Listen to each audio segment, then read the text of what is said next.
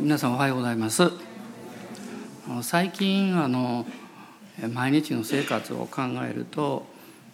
当日と翌日ぐらいのことしかあまり考えてないんですね。まあちょっとその次ぐらい考えることあるんですけどで終わったらその日のことはもう感謝してほとんど忘れるというですね、えー、そういうふうな、えー、なんかリズムができているんです。だから時々あの先週1週間何があったのかなってこう考えないといけないこともあるんですけれどもでさっきちょっと考えたんです。でまあ自分が通ってきたところだから 改めてね考えなくてもいいようなもんなんですけど振り返るとああそうかそれでかあることが分かりました。えっと、昨日おとついですね、まあ、今朝のメッセージのことを、まあ、1週間大体考えてるんですけど次の礼拝は主がどういう何を語るように導かれるのかなと考えてるんですけど金曜日にですね聖霊のバプテスマのことを話しなさいっていう思いが来たんですね。でちょうどその、まあ、このテーマはあの特別に準備しなくてもいつも考えてることなのであの、まあ、時間的に助かる自分としてはですねでちょうどあのいろいろあのことがあの続いてましたのであの神様こういうふうに導かれたのかなと思ったんですけど先週ね久しぶりにね毎日メッセージしました。あの火水と1泊2日で警備屋の講義があって木曜日は夜集会があって金曜日は朝と午後あってで土曜日。だから今日はあの先週から7回目のメッセージになるんですけどね。あの何回やってもいいんですよ。私たちも毎日メッセージを聞いたり語ったりする生活をしている、まあ、皆さんもそうだと思うんですよねあの形は違うけれども。でその中でさっき申し上げたように、まあ、私の、まあ、救われてから、まあ、今までのこう歩みの中の一番こう中心になる部分でそのきっかけの体験っていうのが精霊のバプテスマなんですね。だからあの今日はあのそういうテーマでお話をさせていただこうと思っています。2箇所まず聖書を読みます。使徒の働きの1章の3節から5節使徒の働きの1章の3節から5節もう一箇所はヨハネの1の33そこを読みたいと思います。まず使徒の働きですね。イエスは苦しみを受けた後数多くの確かな証拠を持ってご自分が生きていることを人たちに示された40日にわたって彼らに現れ神の国のことを語られた。人たちと一緒にいる時イエスは彼らにこう命じられた。エルサレムを離れないで私から聞いた父の約束を待ちなさい。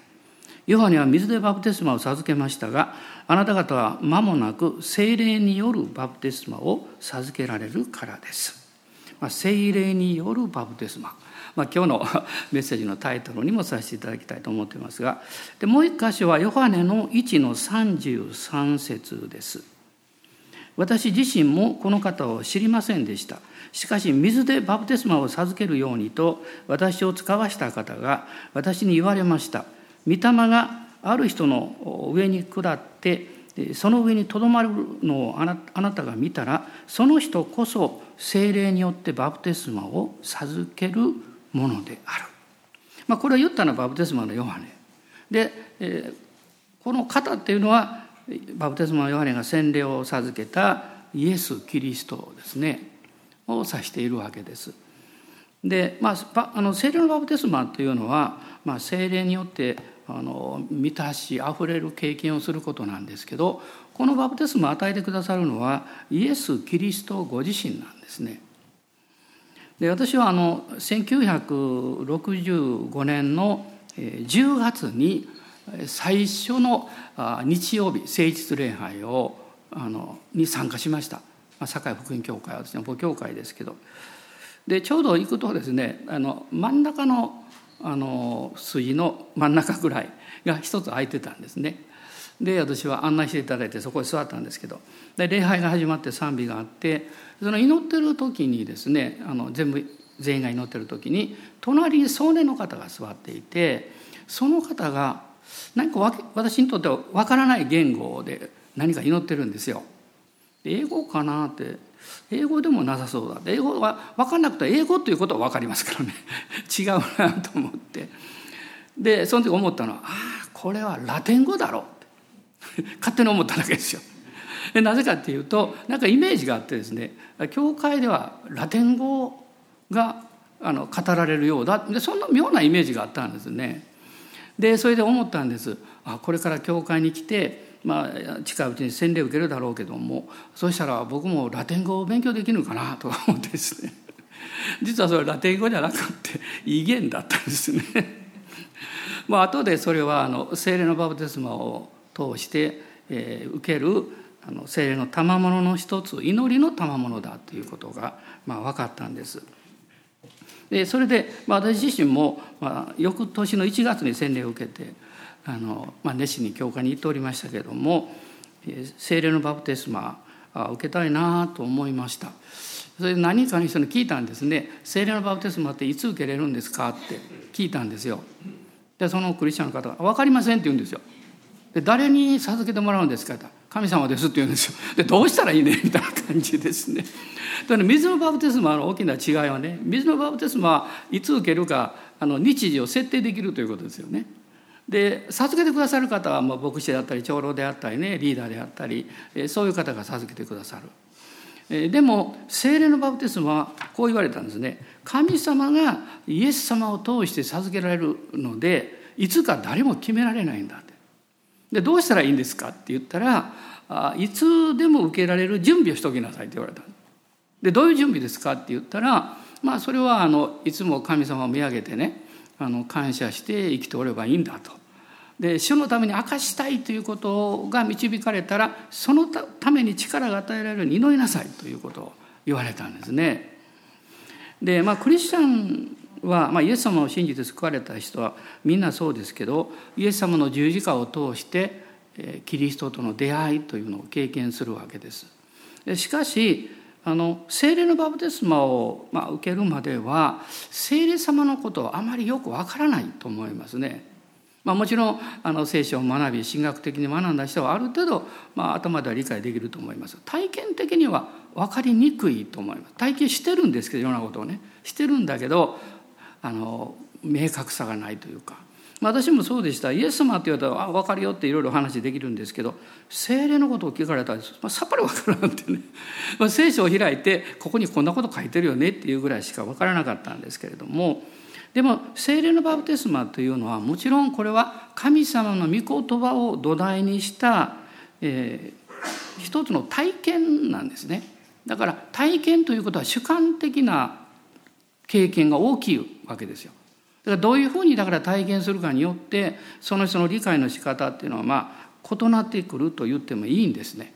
でも最終的に言えることはですねその精霊によるバプテスマを受けるということはもう極めて顕著で明確な精霊体験であるということなんです。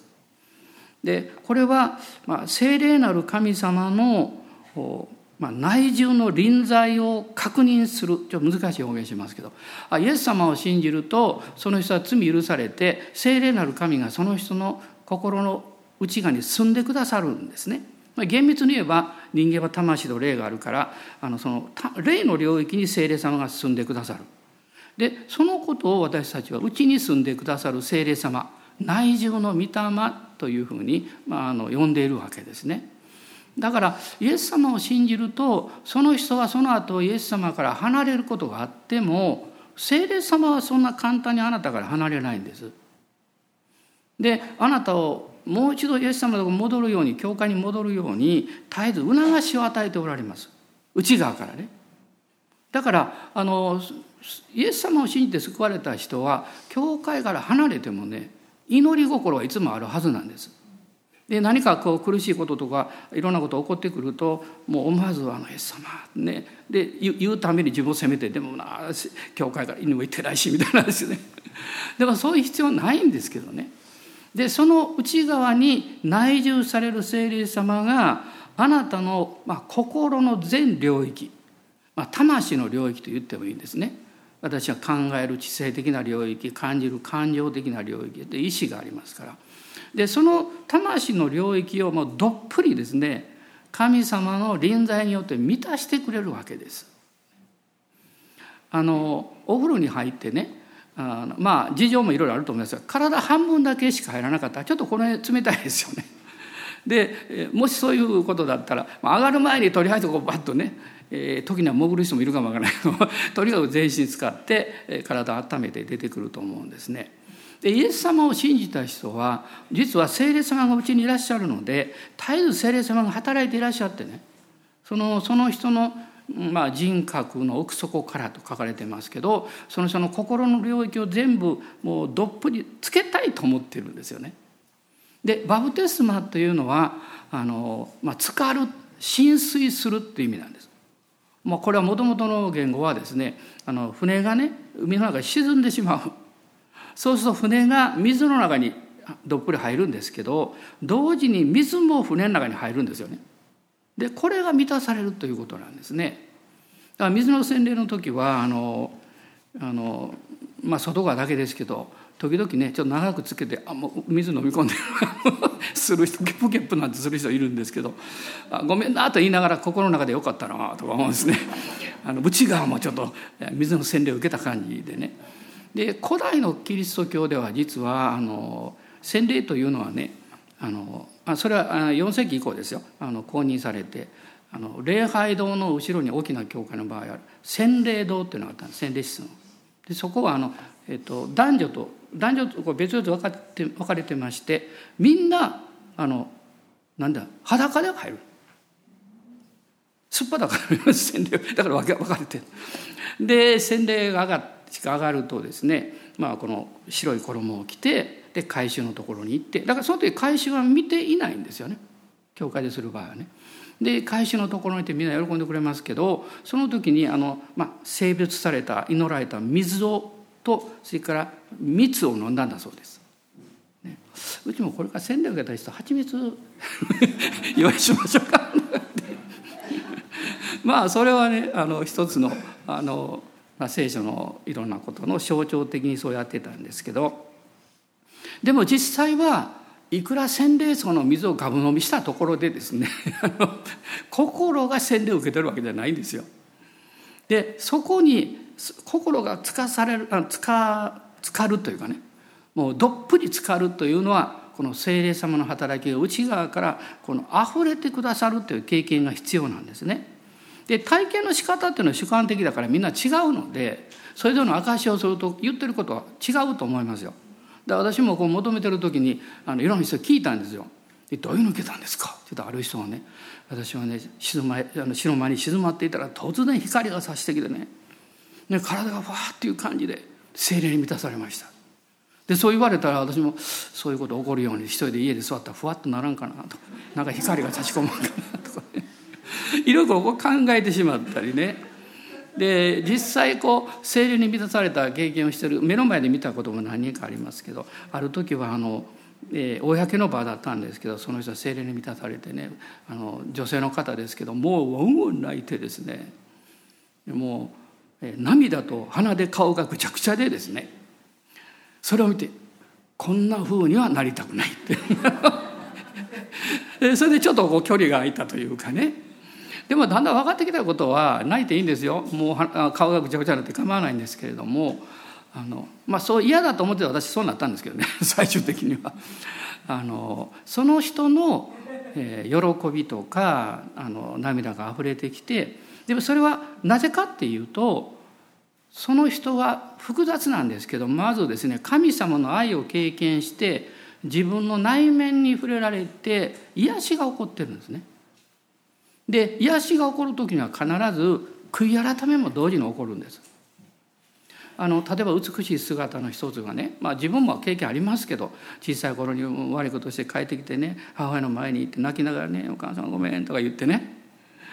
で泣いてるでしょ？で「ごめん」って謝ってですねで、まあ、母がこうハグしてくれるね。でその後ケロッとして「遊んでくるわ」とか言って飛び出していくでしょ。でそれ癒されたんですね。で神様は私たち一人一人の人生があの、まあ、罪の結果神様から離れて自分中心の生活のおのつになってしまうので誰よりもその人自身が一番自分を受け入れにくくって時には嫌って憎んでる場合もある。でそれが強いと外側にに対して攻撃的になるんですね。でエスカレートして犯罪に至るケースも多いわけです。でその根っこというのはやっぱり自分を許せない自分を愛せないなぜかっていうとその許してもらって愛せ愛してもらってるという場所を見出すことができないからこれ大きな原因だと思うんですね。でもイエス様のこの十字架が分かってきた時に神の御子が私をこんなに愛してくださってでその背後には父なる神様の選びと愛があるわけですよ。父なる神様があなた私を愛しておられてねで御子を使わせてくださったわけですからそしてイエス様の十字架を信じた時に、まあ、罪が許されるというですね、まあ、そういう経験を持つわけですね。だから罪の許しの中で平安を持つ時というのは実はあなたがあなたを受け入れてる瞬間なんですね。であの自分の好きな部分を受け入れてるかも分かんないけど嫌な部分をみんな持ってますからそれはと無意識に拒絶したり無視してるんですね。でも神様の光が当てられた時に嫌な自分の姿も一瞬見えるんですけどあこの嫌な自分のためにイエス様が十字架にかかってくださったんだということが分かるんですね。でその時に内側に精霊様がいらっしゃるのでその方にオープンになればその精霊の命というかその霊的な川の水がこう溢れてくるんですよね。だから精霊のバプテスマっていうのはあの、まあ、感覚的にも体験するんですけども信仰が優先するべきものなんです。でなぜかというと私のうちにいらっしゃる精霊様に御言葉を通して私は自分の人生を改めてもうお任せしますと、ね、その経験なんですね。であの聖書を見ますと使徒の働きの一章の中にですねもう一度見ていただきたいんですが一章のこの3節から5節っていうのはイエス様が弟子たちに復活の後40日間現れてで弟子たちにおっしゃったことなんですね。で重要なこれはまあ、まあ、遺言っていうとちょっと合わないですけど そんなようなね大事なメッセージなんですよ。でその中でイエス様何をおっしゃったかっていうとこの4節見ると「エルサレムから離れないで私から聞いた父の約束を待ちなさい」と。イエス様はオリーブ山から天に昇られました。でオリブ山から天に昇られた時コリント人の手紙の第一コリントの15章を見るとですね500人以上の人がそれを見てるって書いてるんですよね。500人以上の人が証人としてあの復活のあのキリストに出会ってるわけです。でも、まあ、オリブ山はまあ谷を越えると向こうからエルサレムなんですけどもこのエルサレムの、まあ、彼らがよく集まっていた、まあ、マルコの母のお家とも言われてますけどこの2階座敷あるいはその辺りにですね集まったのは120人だったんですね。後の人たちどこ行ったのかなと思うんですけどね。で彼らが集まった理由はイエス様がそうおっしゃったから父の約束を待ちなさい。で父の約束っていうのは何かというと次の5節に書いてるんですけれどもヨハネが水でバプテスマを授けたけれどもあなた方は間もなく精霊によるバプテスマを授けられるからです。で私は思うんですけどねイエス様からそれを聞いても体験するまではやっぱりピンときてないと思うんですよ。なんか何かこう特別なこうわーっていう経験するのかなとかねまあ、そういうことを考えることができてもピンときてないと思います。ただ彼らが分かって分かってたことはその2階座敷に集まって精霊様が働いてくださることを待ち望むしかないわけですよ。でそれを彼らは10日間やったんですよね。でしかも10日間って初めから分かってたわけじゃないんです。あの分かっておればねちょっとあの、えーと、と賢い人はね1日目2日目行ってちょっとしばらく家帰って用事して10日目には戻ってくるとかですね でもそんなことは誰もしてないいつ何が起こるか分からなかったからですねで神様の導きっていうのはしばしばそういうことですね。あなたの計画通りにいかない。で計画通りにいかないので神様らしいというか 神様は私の思いや考えをはるかに超える方だなっていうことが分かるんだと思います。でこの聖霊のバプテスマはですから、まあ、父の約束を信仰によって受け取ること。でこの使徒の働きを書いたルカがルカによる福音書を書いてますけどこれ続きなんですね使徒の働きっていうのは。でルカによる福音書の24章の中にはあの24章の49節ですけどもこの父の約束ということが語られています。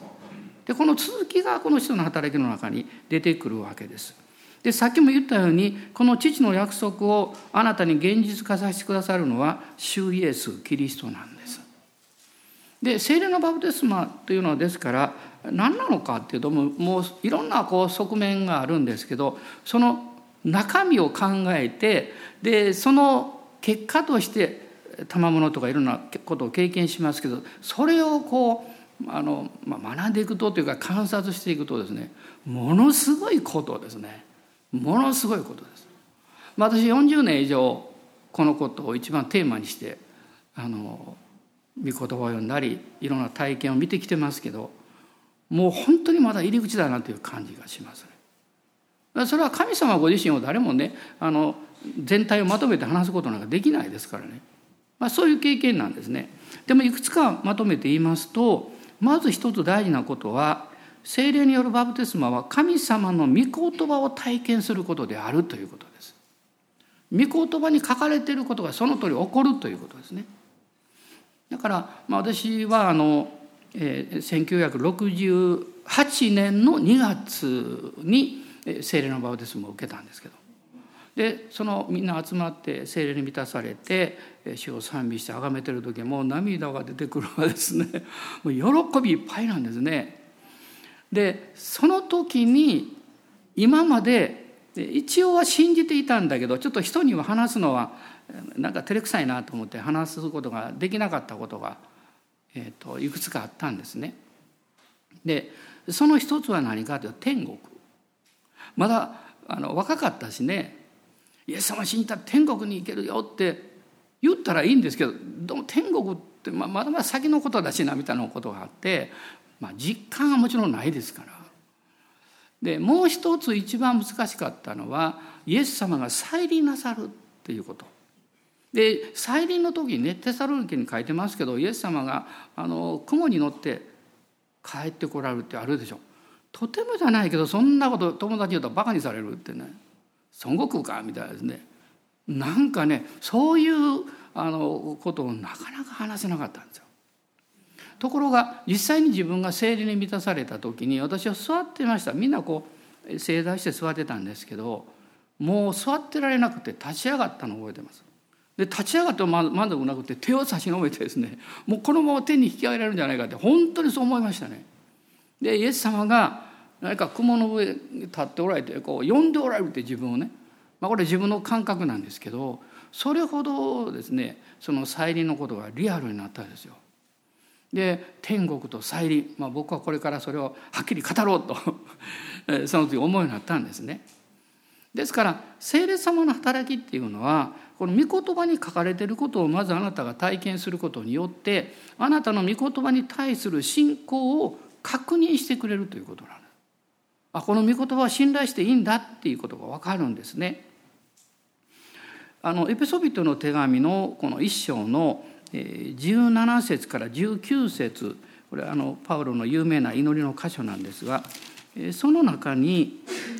特に19節ですねまた神の滞納の力の働きによって私たち信じる者に働く神の優れた力っていう言葉があります。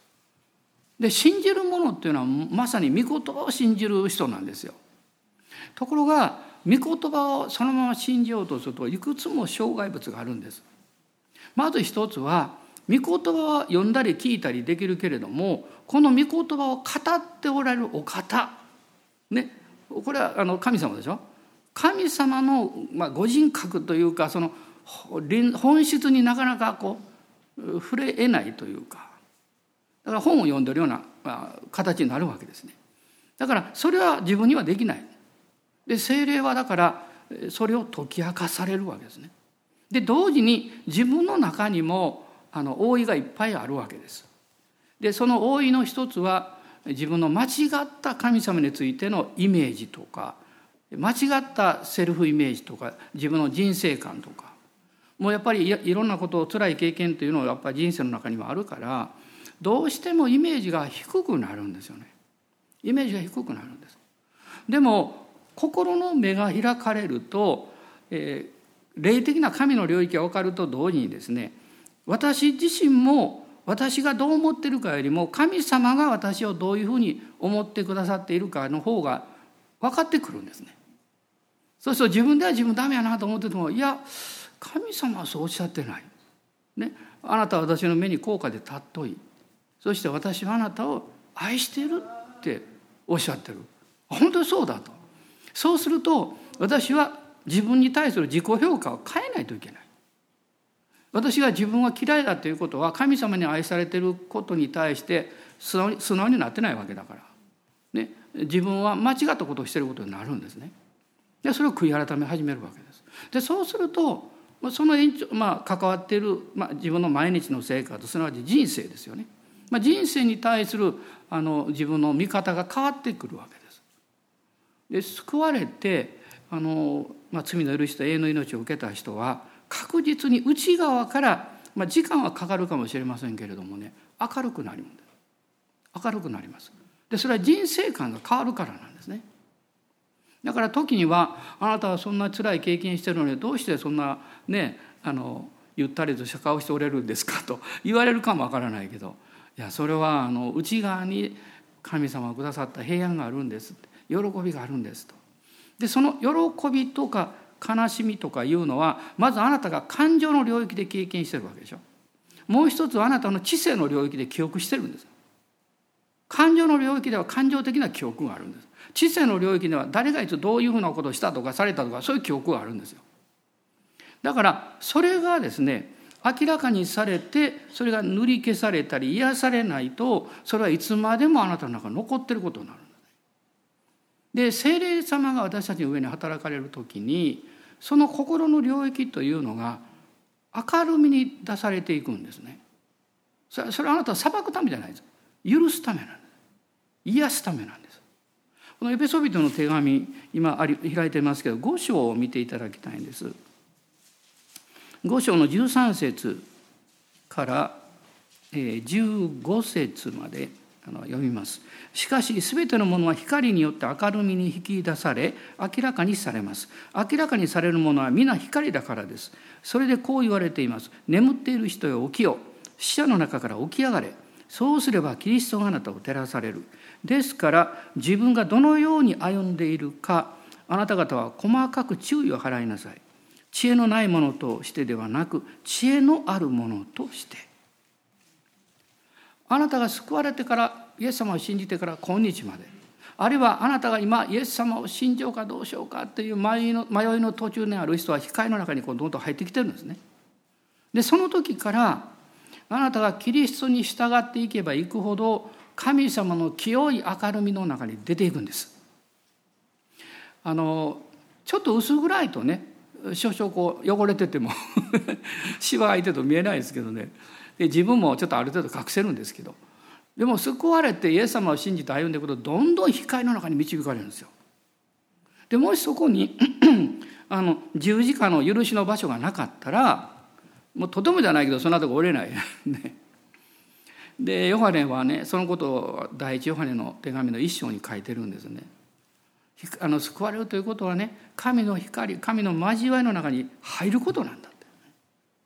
でそしてその時に信仰を働かせる。つまり御言葉というのは神に対する道筋なんです。でその道筋にあなたを導いてくれて神の霊の領域も照らしてくださるのが聖霊様なんです。だから御言葉と聖霊の働きによってキリストを知るんです。その時にイエス様は目に見える形ではなくて御言葉としてあなたを導いてるんです。だからこの御言葉を通して精霊様に導かれてこう行くとですねそこに父の心が見えるわけです。あの法と息子が帰ってくる時にねちょっと心の中で不安なことがあったと思うんですよ。お父さん怒ってるやろなって今更帰っても受け入れてくれるかなって、ね、そういう思いもあったので彼は、まあ、自分はもちろん悪いことしたのは分かってるんですけど彼はお父さんにね「もうあなたの息子と呼ばれる資格はありません」って彼言ったでしょ。その告白の中にはねその思いがきっとあったと思うんです。でさっきの謝っとこうみたいなね。でもね、まあ、これはイエス様が語られた例えだから、まあ、それでいいんですけども本当はお父さんの方が先に語ってるはずなんです。普通であれば。ね息子を見つけたのはお父さんですから。駆け寄っていったのもお父さんの方ですから。息子をよく帰ってきたって言ってね。それこそ抱きしめてね。頬ずりしてね。よく帰ってきたなって言って。息子はもう泣きながらですねお父さんの腕の中で「お父さんごめん」って「もう僕はもう本当にダメやった」って「もう息子と呼ばれる資格も何もないと思うよ」って。そういう順番だったと思うんですよ。ででも息子が何を言ってもですねその言葉を遮るあるいはもう覆ってしまうほどお父さんの愛は強かったはずなんですよ。だからあの自分の息子として迎えて改めてねあの服も全部着替えてですねええっとえっとえー、お父さんの、えーまあ、遺産というかその財産を受け継ぐ資格を持つ、指輪もはめてね。資格なんですね。でそういうものを全部お父さんはやっていた。でお父さんはその日が来ることを信じていたんですよこれ普通の人間あの実際のこうあの出来事だったらね息子が財産くれって出てくるとお父さんは止めると思います。でまああげるけどもうあのうまくいくの難しいと思うよとかねいろいろ言うと思いますよね。でもまあイエスもおっしゃった例えの中でそれは全然ないんです。でお父さんはなぜ息子が帰ってくるのを先に自分が行って見てみようとしてたんでしょう。知ってたからなん二つのことを知ってた一つはあの息子は何があっても私の息子だと知ってたということはね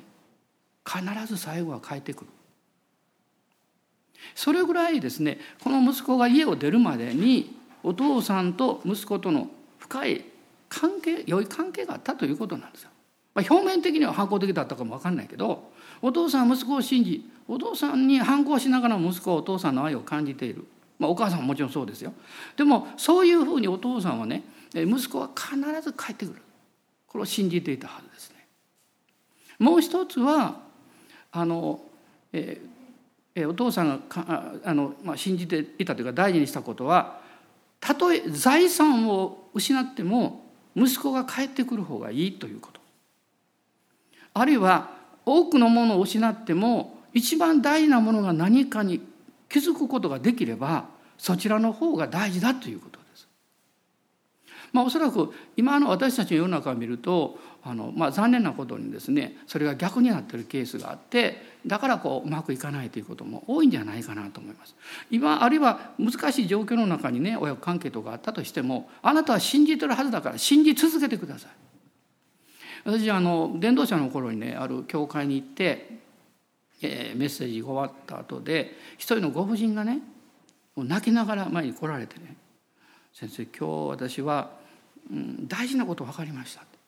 何分かったんですか何を信じるかが分かったって言ったんで実は彼女が教会に来たのは息子さんがまず教会学校に行ってその後で教会に来るようになったんです。で信仰を持ったんですね。でところ息子さんが、まああのまあ、大きくなって結婚なさって、まあ、いろいろお仕事も忙しくなったんでしょうけども教会から離れてしまったんですよ。でお母さんはそれはもう辛くってねでまあ休みの日とかは訪ねていていつもね息子と、まあまあ、奥さんお嫁さんとかにね「あ教会に来なさいよ」ってねで教会に来れるようにってね祈ってたそうです。それはそれでいいんですよ。ところがその礼拝で神様が彼女に語られたことはそれよりももっと大事なことがある。それは彼らが教会に戻ってくるのは神様の恵みと働きだからあなたが一番必要なのは必ずそのようになるということをいう信仰を主からもらうことなんだその信仰を持つことなんだであの私言いました「今日も行くんですけどもう教会来なさいとは言いません」って言いました「言う必要ないです」と。私は信じましたって、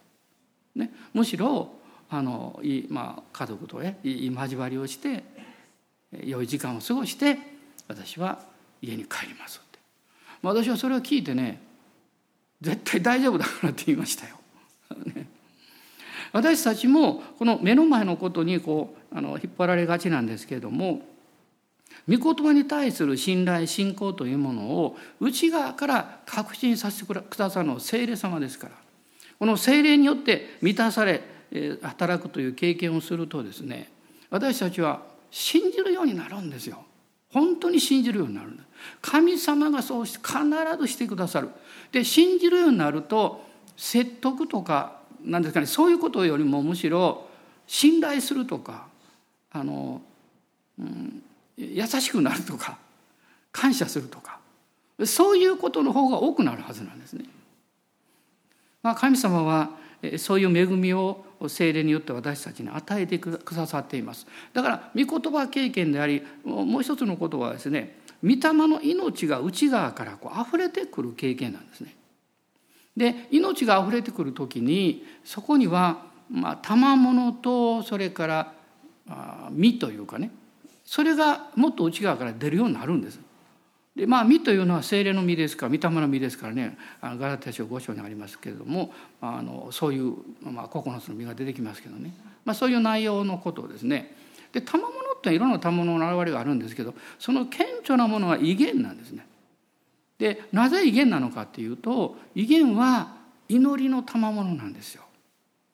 でまだそのそういう賜物で祈るということをなさったことのない方はねちょちきっとね心の隅にこういう思いがあると思いますよ。私のこの言語という枠を超えてもっと何か表現できたらいいのになという気持ちです。ね、祈りというのは内側にあります霊的な領域それが祈る時に通常こう口を通して言語を通して、まあ、あの態度というのもあるんですけど主には言語ですねだから日本だと日本語英語だと英語ですよねでも言語というのは制約するんですよ。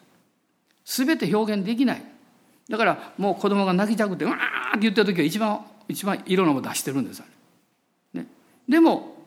そう言われてるお母さんとはね分かってるんですよ。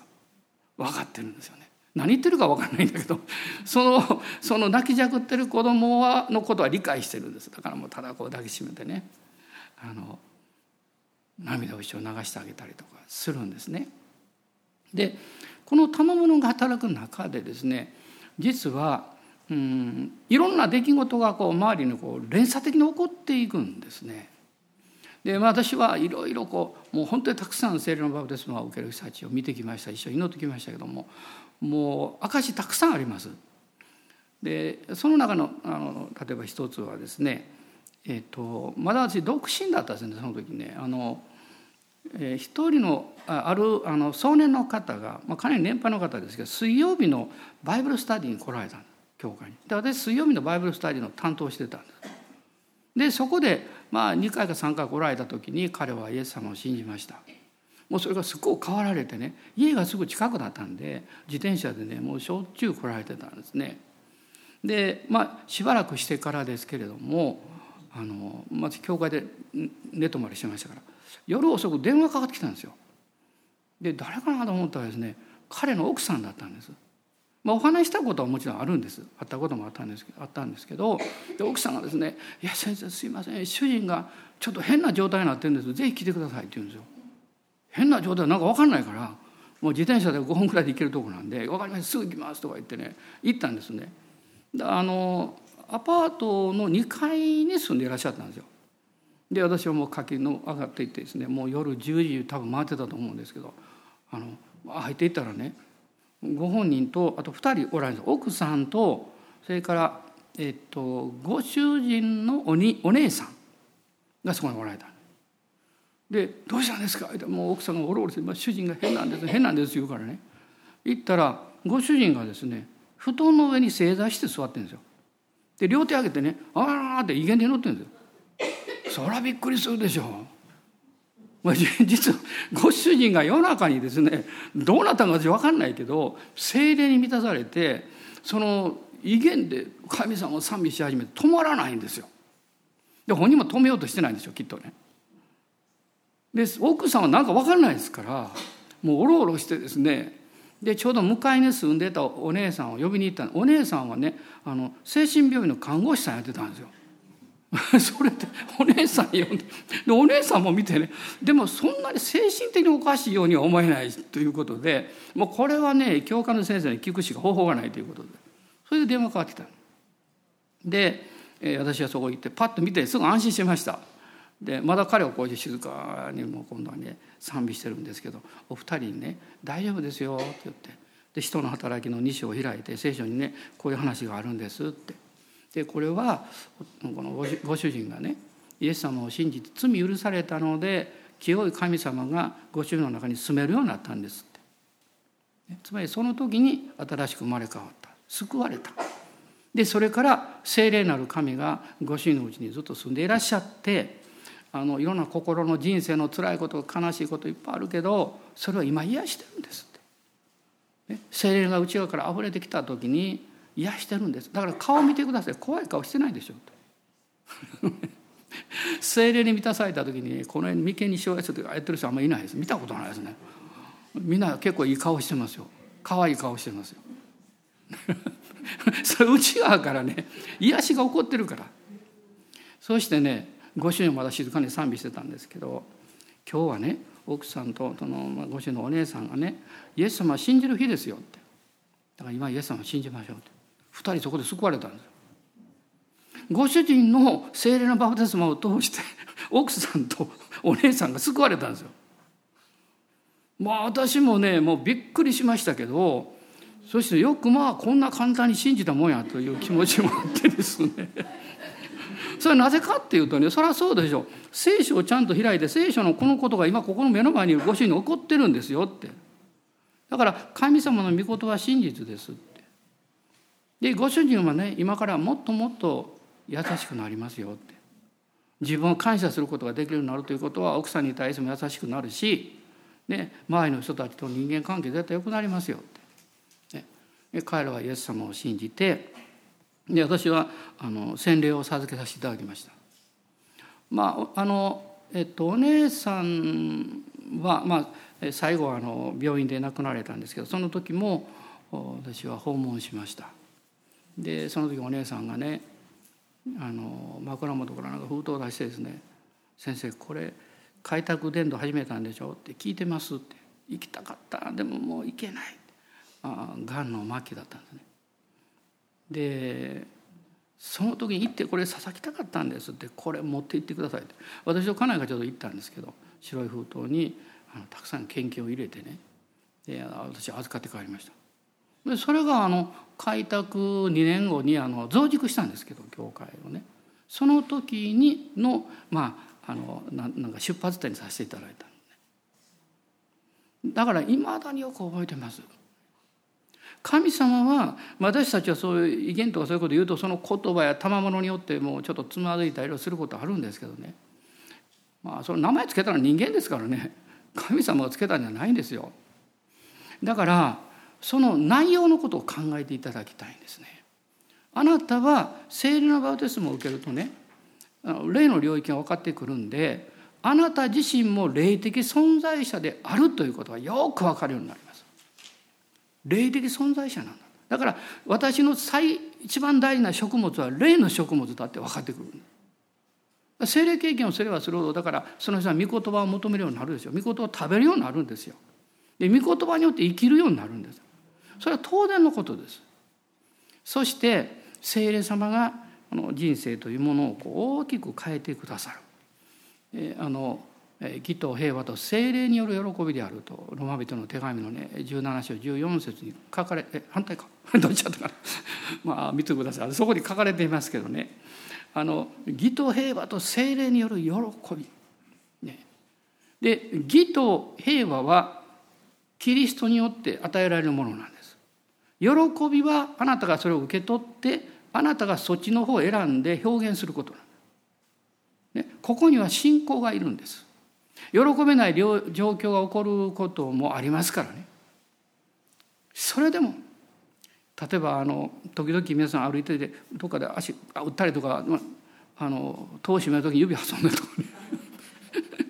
私は車のドア閉めて自分の足挟みましたけども。う愚かなことですけど「いた!」とか思ってるでもその時どうするんですか？面白いですよねもし誰かがそこでおったら笑い出すと思います「いた!」っていうのは「ハレルヤ感謝します」って言ってんですよ変な人ですよ本当にねでも間違ってはいないですよ正しいんですよ。良いことも悪いこともみんな全能の神様の見ての中にあるんです。で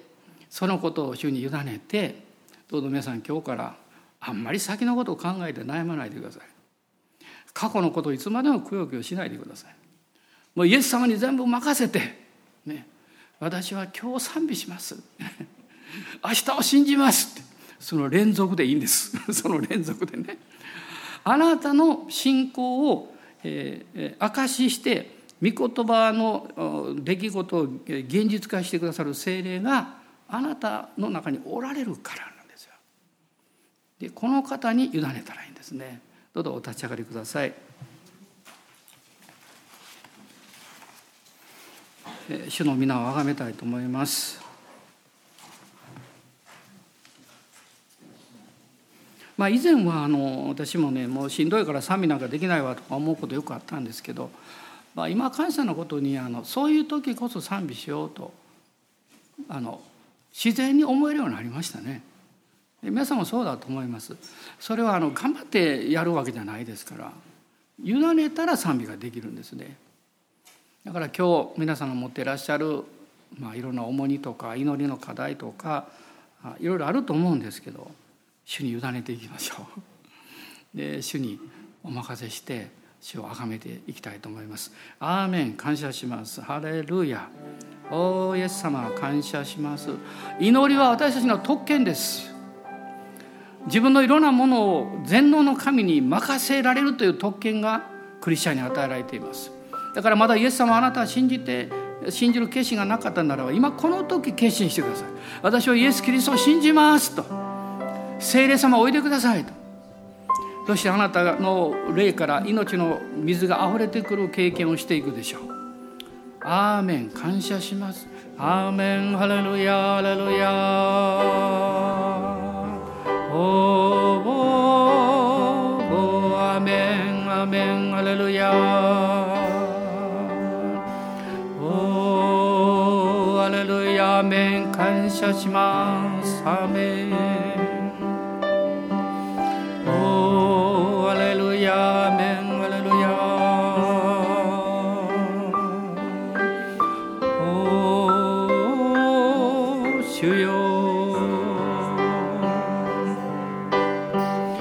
今この時イエス様があなたを癒していらっしゃいます。あなたを解放していらっしゃいます。あなたの涙を拭おうとしていらっしゃいます。ですから自分の心を隠さないでオープンになってください。御子イエスの血すべての不義より私たちを清めると約束されています。主が清めてくださいます。主が癒してくださいます。あなたの不安が取り除かれたらその瞬間にあなたは笑顔になります。あなたの生き方が前向きになります。主は今日もその奇跡をなし続けていらっしゃるんです。アーメンイエス様アレルヤアレルヤ。主よ信じます。アーメン。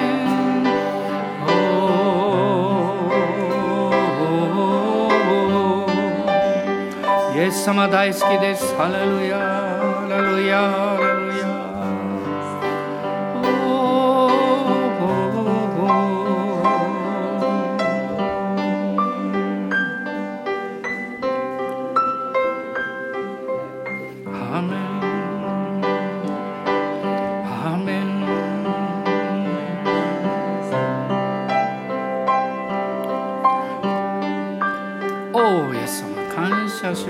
しますハレルヤ御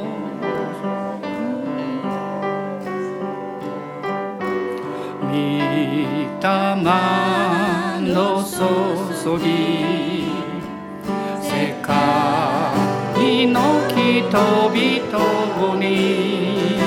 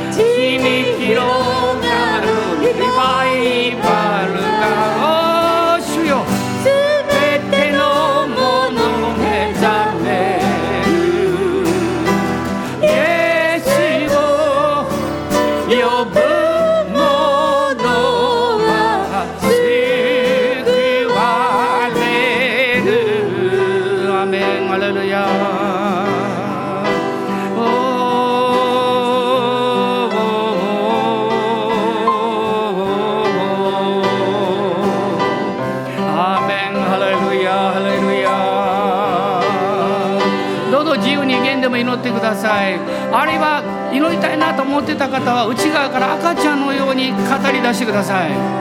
オーラバガラララシーリビハンバラララサンドリアバラララサンバラララスロリアオーニャラララサンバリアバラララスロー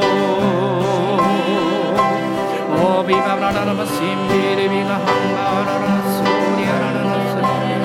ア威厳は神に向かって語るんでするということは神様を意識することです。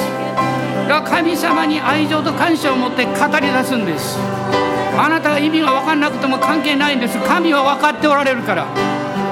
オラバガラララシリビハンバラララサンドリビリビアバラララサンダリアラララスロリア。アメンアメン。ハレルヤ。ハレルヤ。ララバラ。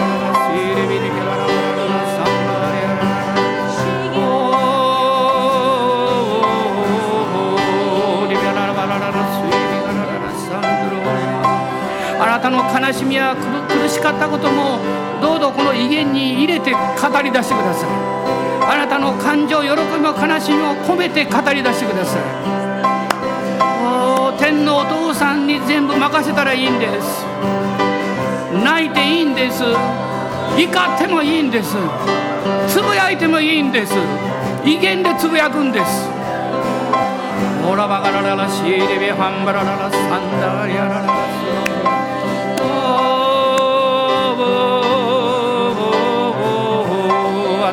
してください。アレルヤ主は答えられますよ。あなたは祈りに答えられます。ハレルヤハレルヤあなたは神のこのうめきに応えてくださいます。アメンアメン。ハレルヤハレルヤ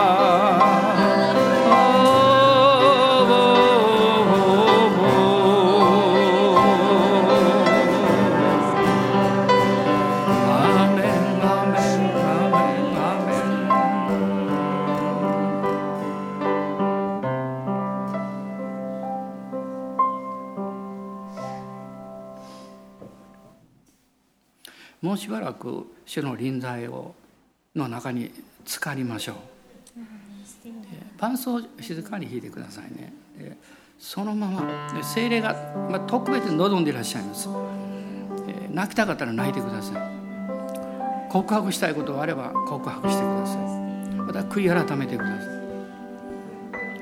あなたの一番の祈りを主の前に出してください。言葉で言う必要ありません。意見で言ってください。オーラがハリからサンバララシリビハラ主よ深く触れてください深く深く触れてくださいオーラバがシリベハララがサンバララリオーラバがサンバラララ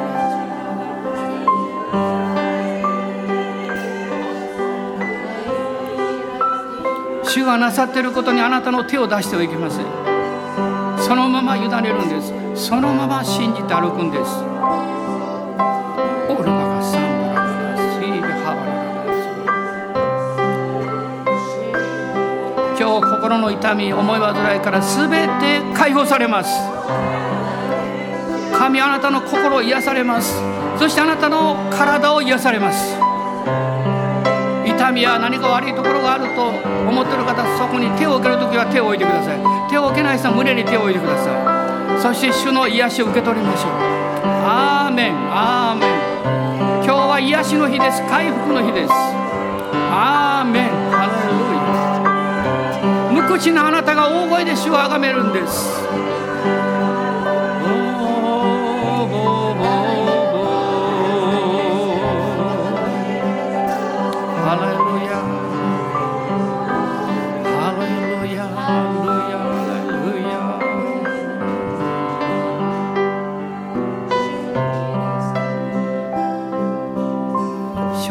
癒しを感謝します。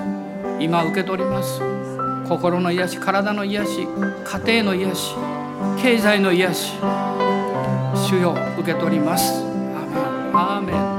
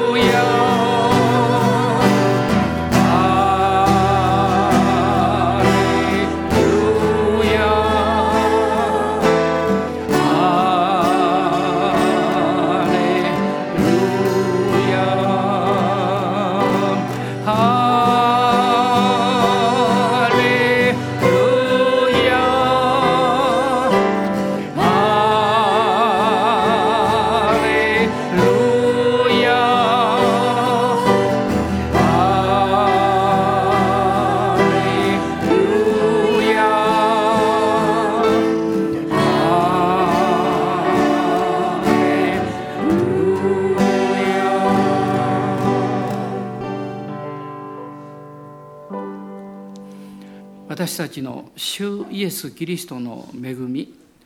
父なる神のご愛